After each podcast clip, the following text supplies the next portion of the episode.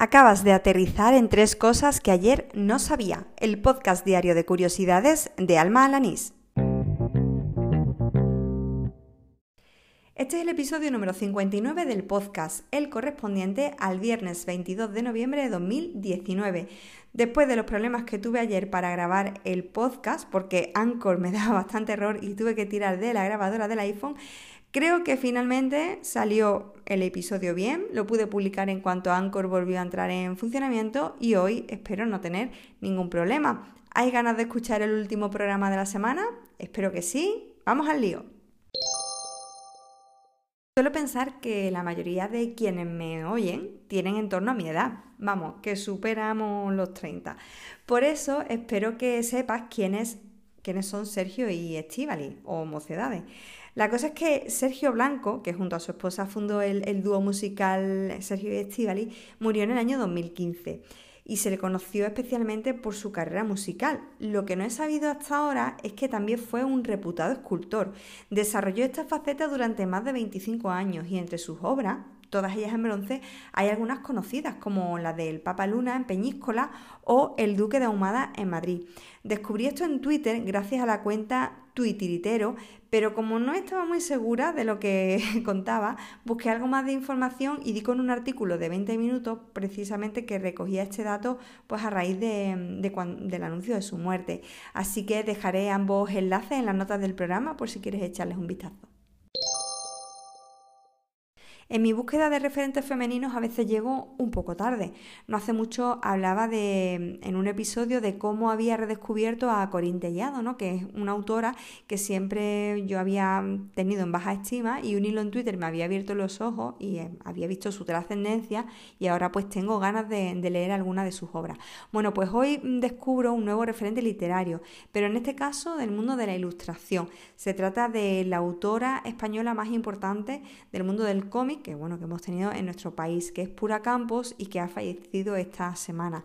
Trabajó en la editorial Bruguera, aunque a Pura Campos se le conoce sobre todo por ilustrar eh, Patty's World, que era un cómic guionizado por Philip Douglas y que en España se tradujo por Esther y su mundo. Esta serie comenzó en 1971 y se prolongó hasta el año 1988. Bueno, llegó a conseguir tiradas con números impresionantes, de entre 300.000 y 400.000 ejemplares y en varios países del mundo. En el año 2006 volvió a retomar a este personaje eh, lanzando las nuevas aventuras de Esther, en este caso con guion de Carlos Portela, y en 2009 recibió la medalla de oro al mérito en las bellas artes. Bueno, ni que decir tiene que sus obras pues, se han sumado a mi lista de lecturas pendientes. Bueno, pues hoy vuelvo a terminar el programa hablando de afecciones, porque Humphrey Mann, un oyente habitual de este podcast y que ya me ha ofrecido varios datos para algún que otro capítulo, me comentaba esta mañana que él no había sufrido nunca epicondilitis, de la que hablé ayer, pero sí costocondritis.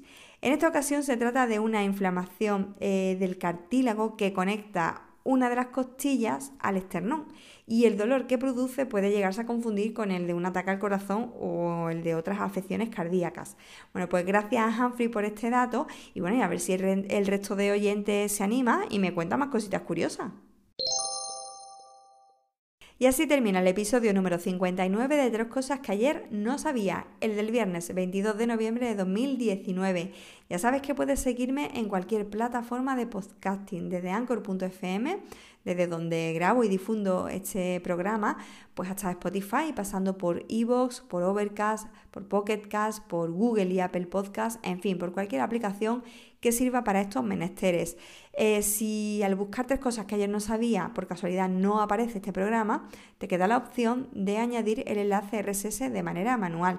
Por cierto, muchas gracias a todos aquellos que dejan me gusta, comentarios, review en alguna de estas aplicaciones, sobre todo en iVoox y en Apple Podcast, porque bueno, aparte de que como digo siempre, pues anima a seguir haciendo este daily, que algunas veces se hace un poco cuesta arriba, pues también ayuda a que otras personas lo conozcan. De hecho, he notado que el número de oyentes pues no deja de subir. Así que muchas gracias a todos los que lo hacéis posible, a todos esos comentarios y por supuesto podéis seguir haciéndolo, claro que sí.